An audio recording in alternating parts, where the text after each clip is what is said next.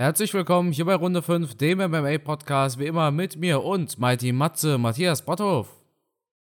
Hallo, auch von mir ein herzliches Willkommen und natürlich auch Carsten. Dich begrüße ich auch wieder mal. Es ist mir wieder eine Freude, ähm, wie schnell so eine Woche rumgeht, oder? Unglaublich. Ja, mir ist gestern um 11 eingefallen, dass wir schon Mittwoch haben. Ja, brutal. Also ich ja. habe auch kein Wochenende gehabt. Ich war am Wochenende unterwegs. Ich habe mal wieder Seminar gehabt und dadurch habe ich gefühlt einfach, ja, gar keine Zeit mehr wahrgenommen. Also ich bin Montag geredet hier ins Fitnessstudio und habe auch gestern Abend erst gemerkt, dass wir schon Mittwoch haben. Krass. Ja, dafür ging es jetzt aber sehr, sehr spontan, ne? Ja, wir mussten ja jetzt Gas geben, damit wir unsere Zuhörer ja, nicht enttäuschen.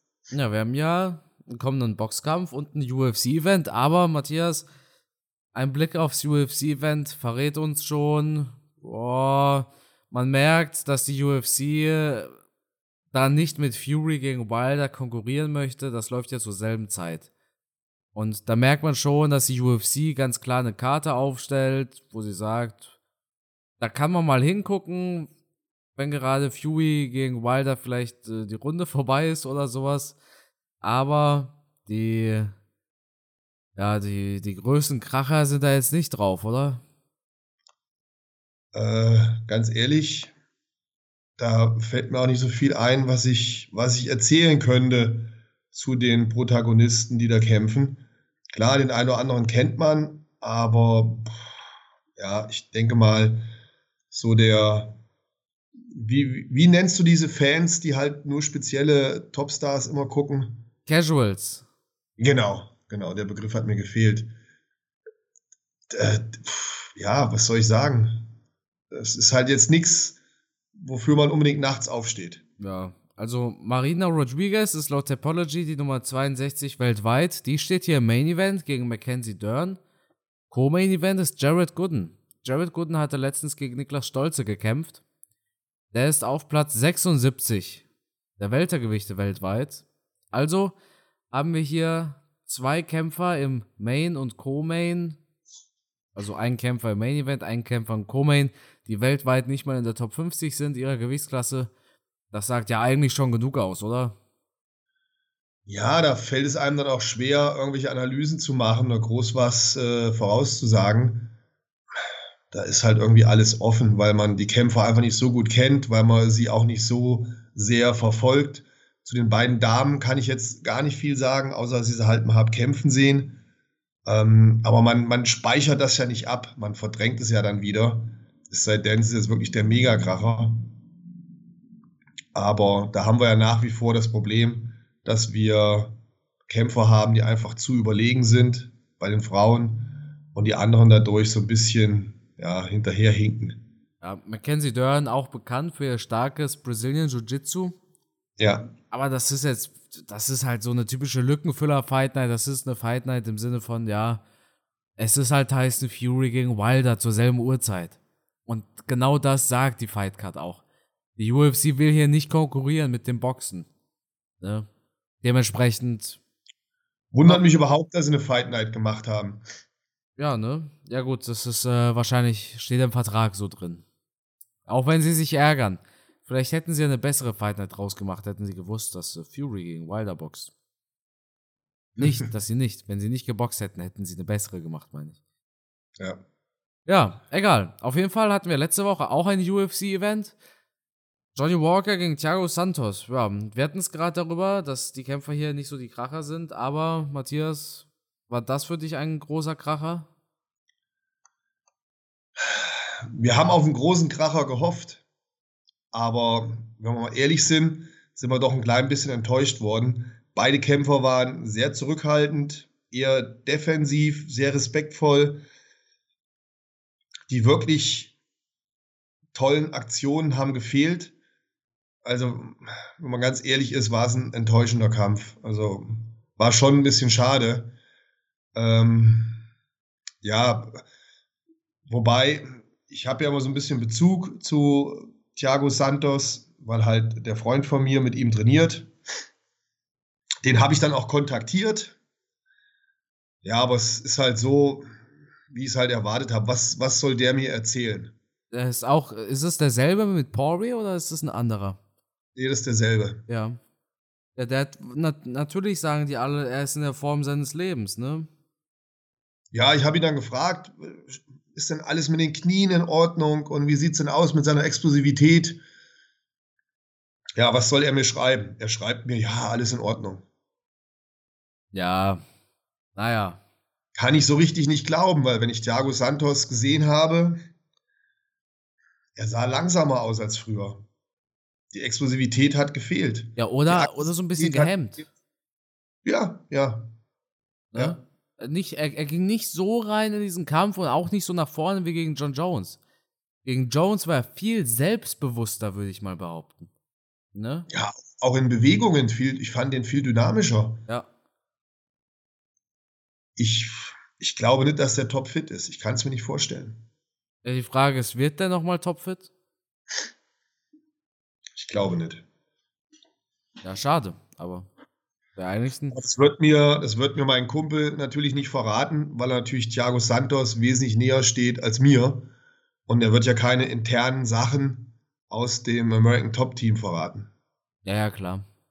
Jetzt immer fragen müssen, wie das Training läuft für Oliveira von Pori. Und dann heißt ja, es auch wieder, Paul ist bereit zu sterben, er ist in der Form seines Lebens. Ja, ja, was, was, was, soll er erzählen? Ich meine, das ist ja klar, das ist ja, ich meine, stell dir vor, jemand würde etwas über einen von deinen Sportlern fragen quasi, ne? Ich ja. meine, du hattest ja auch sehr berühmte Bodybuilder trainiert und wenn dich jetzt jemand gefragt hätte, was du von seiner Form hältst, hättest du wahrscheinlich auch gesagt, besser geht nicht. Ne? Wobei, ja, man kann das wahrscheinlich im Bodybuilding noch ein bisschen ähm, besser beurteilen, weil man das ja wirklich dann mit dem Auge auch sieht. Ne? Ist im Kampf natürlich dann ja, wieder was anderes. Schwierig, schwierig. Ja nicht sein Knie. Aber beim Kampf, beim Kampfsportler, bei einem Thiago Santos, wirst du natürlich als Trainingspartner nie die Karten auf den Tisch legen. Ja, klar. Das, äh, und ähm, ich sehe ja dann immer die, die Bilder, die sie zusammen posten auf Instagram, wie oft sie da zusammen trainieren, also vom Prinzip her ständig. Und wenn du dann so eng bist mit einem Kämpfer, dann ist es, glaube ich, tödlich für deine Freundschaft oder für deine Beziehung als Trainer, wenn du von irgendwelchen Schwächen erzählst. Das wäre bescheuert. Ja, es geht, Matthias. Ich habe. Das ist ein sehr spannendes Thema, was du da anschneidest. Ich habe gestern ein Video gemacht, das Ende von Deontay Wilder, Fragezeichen. Hast du dir das Video angeguckt? Das letzte Video von dir habe ich heute Morgen geschaut. Das war von der Pressekonferenz. Genau, genau. Ich hatte gestern eins über Deontay Wilder gemacht. Das habe ich, glaube ich, noch nicht gesehen. Echt? Ja, schade, weil genau da ging es um dieses Thema. Der, der Coach, der auch als Freund beiseite steht. Und da hatte Harold Knight, hieß er, glaube ich, das ist auch der neue Trainer von Dylan White, der hatte gesagt, pass mal auf, während Deontay Wilders Coach jetzt so so gut befreundet mit ihm ist, und die beiden sind ja sehr gut befreundet, ne? also ja. Wilder und sein neuer Coach, die haben auch schon vor ein paar Jahren gegeneinander gekämpft und alles. Wenn der Coach da als Freund in dieses Training reingeht und nicht als Businessmann quasi, dann wird Wilder verlieren. Denn der größte Fehler, den Wilder machen könnte, wäre jetzt einen Coach zu haben, der ihm nicht sagt, was er falsch macht. Vor allem, ja. wenn er jetzt gegen Tyson Fury verloren hat sondern der ja. ihm sagt, hey, du machst das super, alles ist tutti, du machst keine Fehler, du bist perfekt. Ne? Ja. Und, und genau da das. bei dir.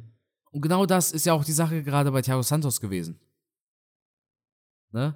Dass wenn der Coach mit ihm befreundet ist und er eigentlich merkt, meine Güte, bei dem fehlt ja die Explosivität, bei dem fehlt einiges, der, ist, der hat Hemmung und der ist und der Coach deswegen der Freundschaft nicht anspricht, dann kann das ein fataler Fehler sein. Absolut, da gebe ich dir vollkommen recht.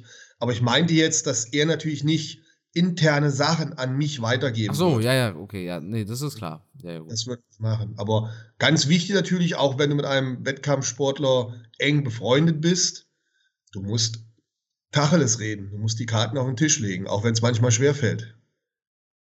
Genau. Und das fällt einem natürlich schwer, wenn man eine enge Bindung hat, befreundet ist, dem zu sagen, pass mal auf, das und das ist scheiße. Ähm, es kostet Überwindung, aber letztendlich musst du das machen, um den Kämpfer auf höchstem Niveau zu halten. Und am Ende des Tages. Gegenseite, ja. Auf der Gegenseite müssen wir uns natürlich fragen, warum dann ein Johnny Walker, der keine Knieverletzung hat, warum der dann nicht abgeliefert hat. Und der war ja eigentlich noch enttäuschender eigentlich als Thiago Santos. Weil er ist doch der, der aufstreben will, der nach vorne will, der in die Top 5 will, der einen Title Shot will. Und der hat in meinen Augen wenig gemacht. Vielleicht hat er auch eher Hemmung, weil er wusste, gegen Ryan Spann hat er zwei Knockdowns kassiert. Und Thiago Santos ist ja bekannt für seine Wucht, ne? Ja. Dann hat er vielleicht auch gedacht, meine Güte, jetzt wenn ich so gegen Santos kämpfe wie gegen Ryan Spann, dann sind die Lichter aber ganz schnell ausgeknipst. Aber das bestätigt wieder das, was wir schon oft gesagt haben oder was ich auch immer wieder sage, Kämpfe werden im Kopf gewonnen. Ja. Also, ich denke, hätten beide 100% ihr Potenzial ausgeschöpft, wäre dieser Kampf ganz anders aus abgelaufen. Ja, man hat dann viel taktiert, man, man hat viel Respekt gehabt vor seinem Gegner und das hat halt den Kampf dann so, naja, einschläfernd gemacht, sagen wir es mal so. Ja, Co-Main Event, das war ein kurioses Ding. Da gab es ein No-Contest, Matthias. Ja, krasses Ding. Und ähm, die Glückssträhne von, von Kevin Holland scheint wirklich mittlerweile komplett im A-Punkt-Punkt zu sein. Nachdem er jetzt zwei schwere Niederlagen kassiert hat, hat man dem Ganzen jetzt noch eine Krone aufgesetzt. Ja, vom Kampfverlauf her kann man zu dem Zeitpunkt, als der Kopfstoß passiert ist, noch nicht so viel sagen. Aber dann kam halt der Kopfstoß von Daukas unbeabsichtigt. Da bin ich mir sicher, oder? Das kann man Ja, so, die beiden sind ja ineinander geknallt. Ist ja, jetzt nicht so, dass der eine dem anderen eine Kopfnuss verpassen wollte, sondern ja. unglückliches Ding einfach. Das muss man halt dazu sagen. Da bin ich wieder. Herzlich willkommen. So, ja, wo sind wir stehen geblieben, Matthias? Wir sind stehen geblieben beim Kopfstoß. Genau. Und dass der unabsichtigt war. Genau. Sich das eine jetzt die Vorstellung hatte, da wie bei so einer Straßenschlägerei, sondern die sind halt wirklich ineinander gekracht. Und ich finde schon, dass man deutlich gesehen hat, dass Kevin Holland da K.O. gegangen ist. Ja, ohne, ohne zu zweifeln. Also, dass er zu Boden geprallt ist und bewusstlos kurz war, das war die Folge des, der Kopfnuss. Oder halt ja, des Kopfstoßes. Also es war jetzt kein, wie man es vielleicht bei anderen Kämpfern dann vermutet, dass die simulieren oder so, sondern Kevin Holland war hier wirklich ausgenockt, ist dann aber relativ schnell wieder zu sich gekommen. Jetzt stellt man sich natürlich die Frage, war er wieder voll beieinander, war er wieder bei seinen Fähigkeiten weiterkämpfen zu können? Ich glaube nicht. Nee, das ging ja viel zu schnell dafür. Ja, der war noch im Überlebensmodus und dementsprechend relativ schnell und einfach ja, ja. Konnte, konnte Daukas dann auch die, die Submission-Techniken anwenden. Ähm, ich glaube, insgesamt ist es eine gute Entscheidung zu sagen, man, man wiederholt den Kampf. Ja, man überholt ihn ja sogar jetzt in einem Monat knapp, 13. November, glaube ich. Finde ich noch besser. Also, es ist, in meinen Augen wäre es unfair gewesen, hätte man das Ganze jetzt wirklich als Sieg für Dorcas gelten lassen. Einfach weil, so wie es ja auch argumentiert worden ist vom Referee, dieser Choke passierte ja nur als Folge dieses Kopfstoßes, denn ohne den Kopfstoß wäre er nicht zu Boden geprallt, wäre er nicht kurz bewusstlos und hätte sich auch nicht in so eine Submission fangen lassen. Und dementsprechend vollkommen legitim, dass das ein No-Contest ist. Ich denke, dass, ja, also sowas, ich weiß nicht, wann sowas das letzte Mal passiert ist tatsächlich aber absolut richtige Entscheidung. Ja, wobei die Gegenseite ja argumentiert, er hätte die erste Submission-Aktion ja noch erfolgreich verteidigt. Ja, aber es ist der Autopilot, der da läuft. Ja, ich, ich bin ja deiner Meinung, ich bin ja voll bei dir. Ich habe jetzt nur noch mal die andere Seite beleuchtet. Ähm, und auch Kevin Holland hat ja nicht blöd gemacht. Er hat ja gesagt, nö, nö, das ist schon in Ordnung so. Ähm, klar würde er sich jetzt darüber freuen, dass der Kampf wiederholt wird. Aber er hat sich da jetzt auch nicht, nicht äh, unfair ähm, benommen oder sonst irgendwas. Da hat er jetzt einen riesen, einen riesen Aufriss gemacht, dass, dass er da jetzt nur verloren hat. wegen dem Kopfstoß oder so. Ja. Sonst alles in allem, glaube ich, relativ sachlich voneinander.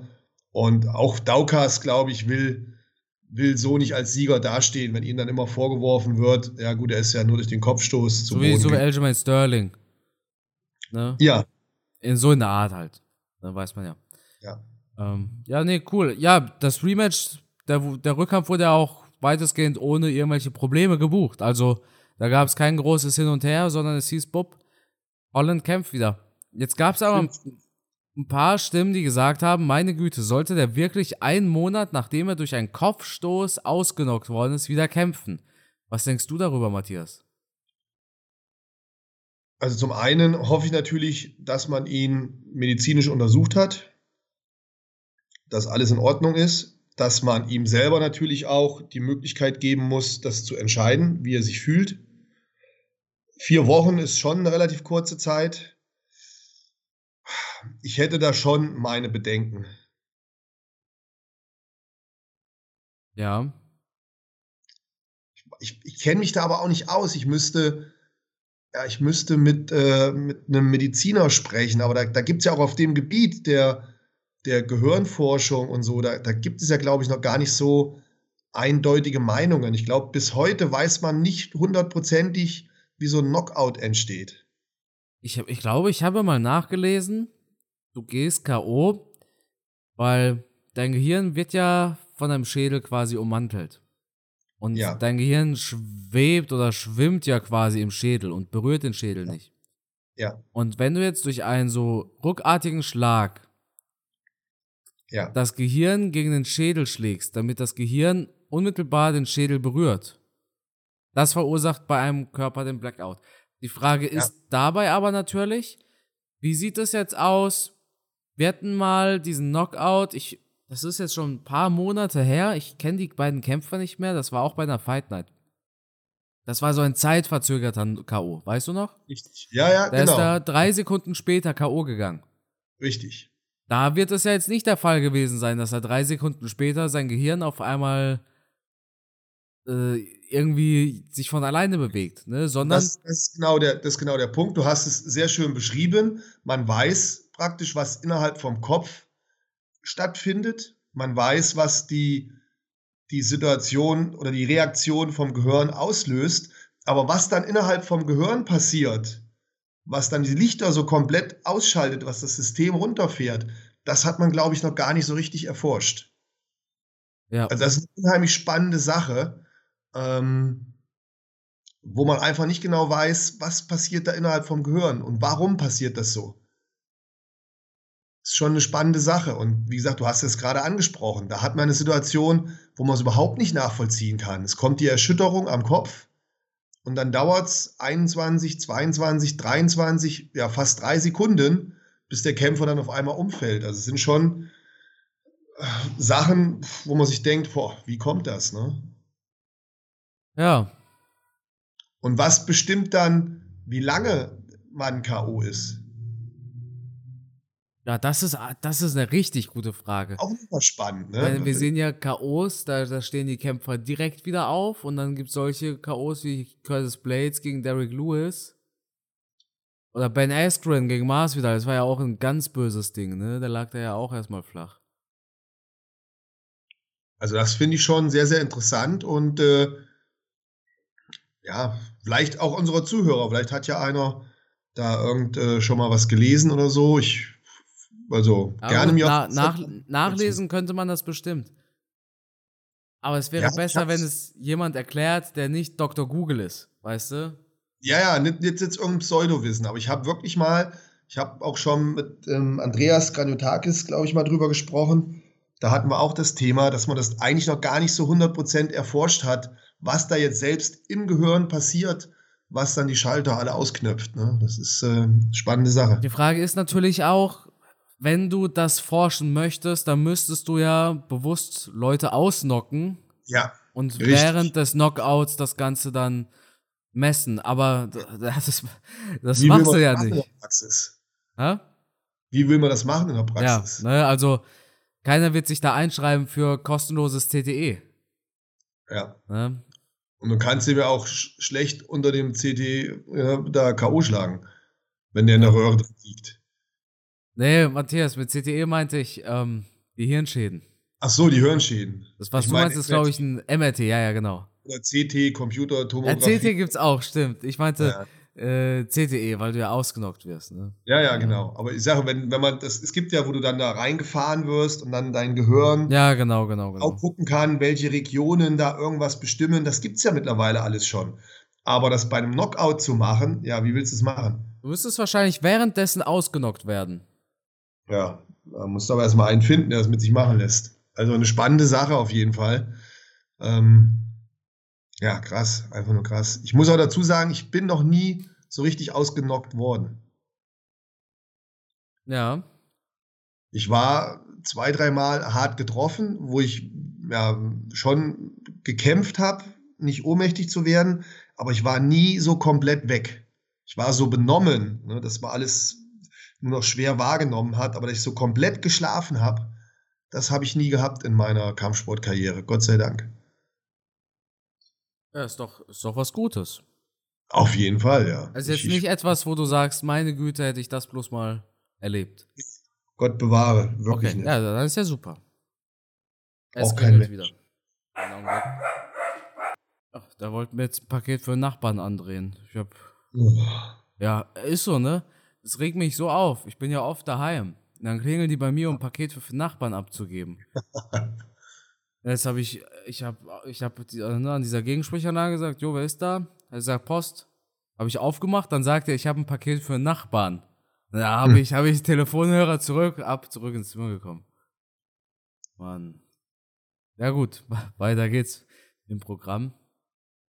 Ähm, wir hatten es gerade über die Knockouts und dass du froh darüber bist, nie ausgenockt worden zu sein, ne?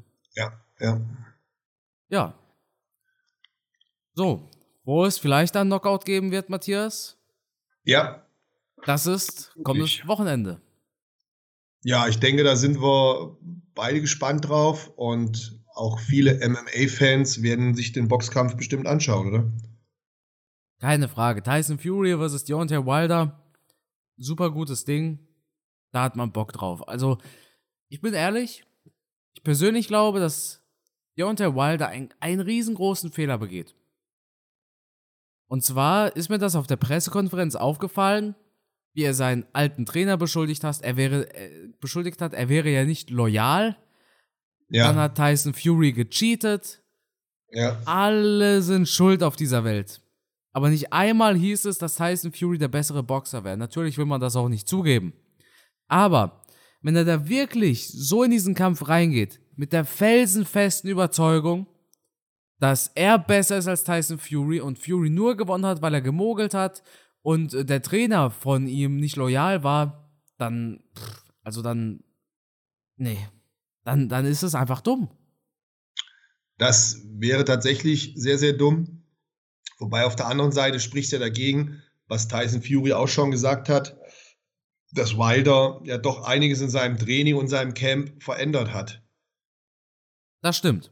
Wäre er sich so sicher, dass er top vorbereitet war, dass alles super war und dass er nur durch Betrug verloren hat, dann hätte er, glaube ich, sein Training, sein Camp, alles so beibehalten, wie es vorher war. Aber er hat wohl jetzt doch schon einige Neuerungen reingebracht, was wohl dafür spricht, dass er doch erkannt hat, Moment mal, Fury ist der bessere Boxer, ich, ich muss was tun.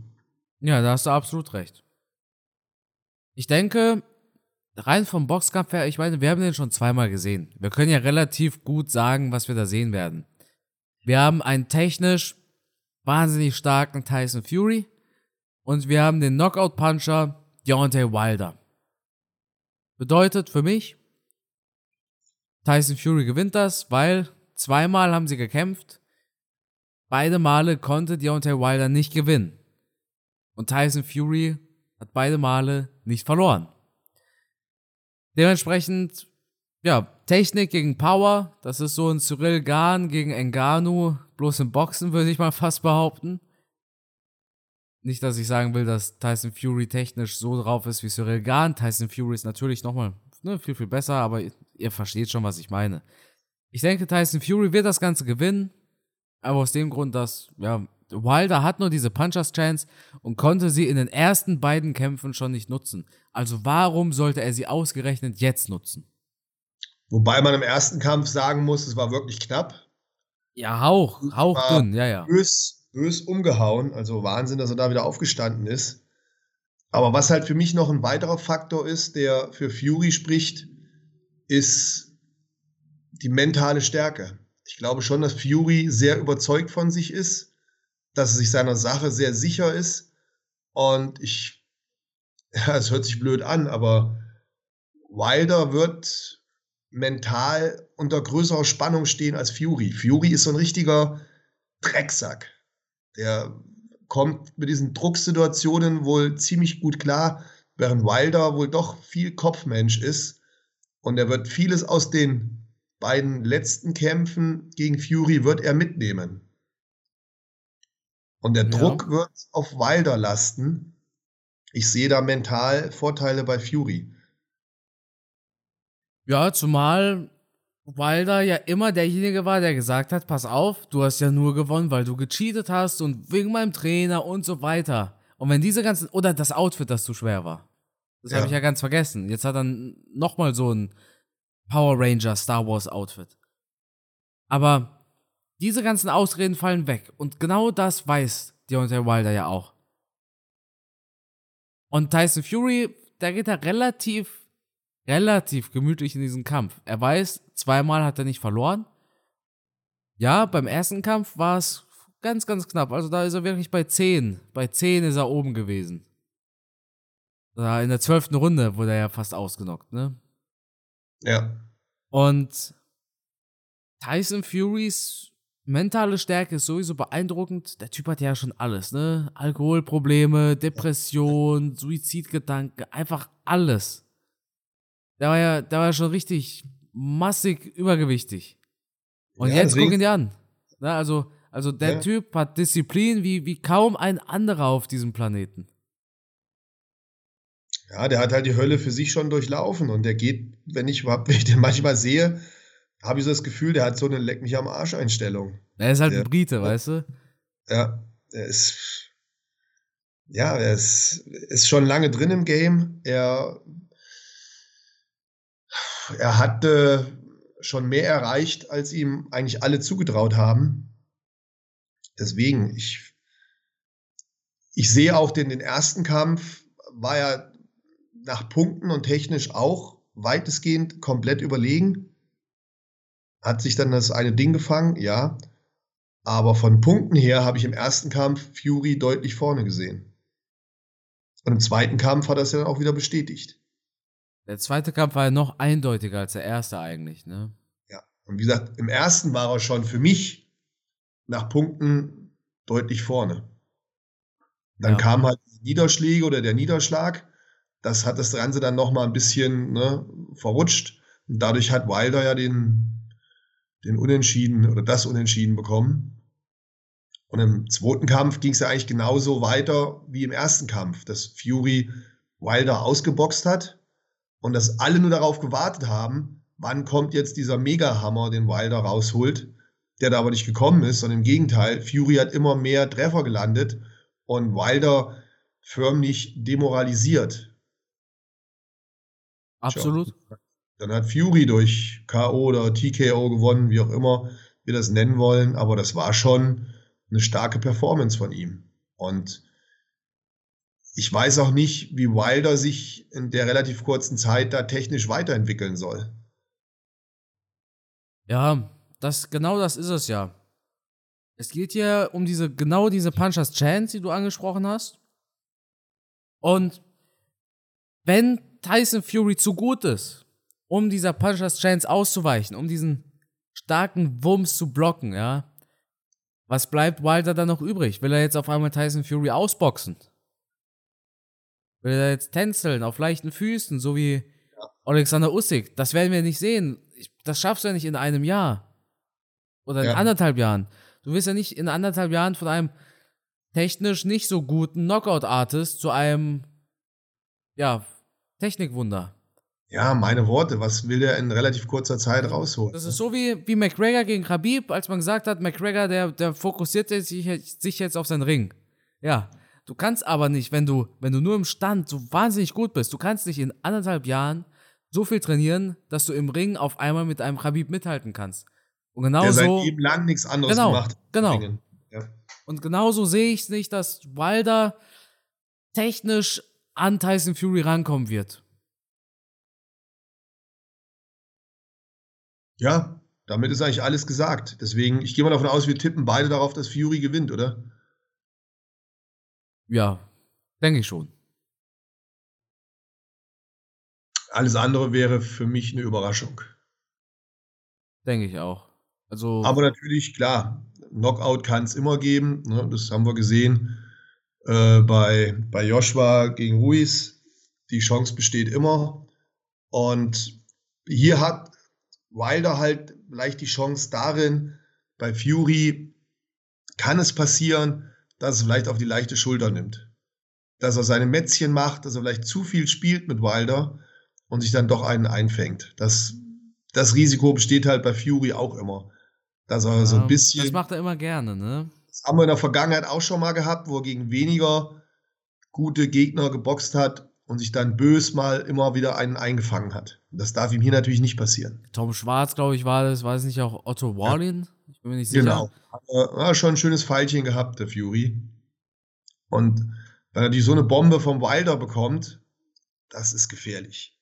Aber ich hoffe halt, er ist so clever, dass er Wilder nicht unterschätzt. Ein, ein Schwarz oder ein Walin, ja, mein Gott, was, was, da schmunzelt der Fury drüber und denkt sich, ja, das ist ein Sparring, das, ne? Das wird er hoffentlich bei Wilder nicht machen, weil das ist die einzige Sorge, die ich habe, dass er manchmal halt so ein bisschen nachlässig ist und, und da mit den Leuten so ein bisschen spielt. Wobei ich auch bei, bei Wali oder Schwarz das Gefühl hatte, der hat überhaupt keinen Bock gehabt, der Fury. Ja, es waren halt Aufbaukämpfe, das hat er selber so gesagt. Da, da hat er halt null Bock drauf gehabt. Ja. Ich hoffe halt, dass er auf Wilder Bock hat und dass er da nochmal wirklich zeigt, was er drauf hat. Wie in dem letzten Kampf gegen Wilder auch. Ja, dann sind wir mal gespannt, Matthias, oder? Ja, auf jeden Fall. Ich freue mich drauf. Samstag auf Sonntag, ich glaube, ja, Baby. Viertel vor fünf oder sowas geht's los bei der Zone. Also die Undercard startet schon früher, ne? Aber jetzt die Leute, die nur Tyson Fury gucken wollen, die. Das hat mich ein bisschen verwirrt. Weil anfangs hatte The Zone eine Grafik gepostet mit 7 Uhr und jetzt heißt es auf einmal Viertel vor fünf. Aber gut. Vielleicht gibt es auch zwei Stunden lang Vorberichte. Kann natürlich auch sein. Naja, gut. Wir sind gespannt, wir werden es hoffentlich nicht verpassen. Ja, das sowieso. Dann würde ich sagen, Matthias, vielen Dank für deine Zeit. Ja, das Schlusswort, das gehört dir natürlich. ja, vielen lieben Dank, dass du mein Alter so respektierst und mir das Schlusswort lässt. Ähm, ja, äh, sorry nochmal dafür, dass der Podcast erst so spät von uns aufgenommen und ausgestrahlt wurde. Ich hoffe, ihr wisst das zu verzeihen. Aber ähm, wir haben noch nie einen Podcast ausfallen lassen und das ist doch auch eine schöne Sache. Vielen Dank dafür, Carsten, und vielen Dank an euch fürs Zuhören. Bis zum nächsten Mal, bis nächste Woche. Ich freue mich drauf. Ciao.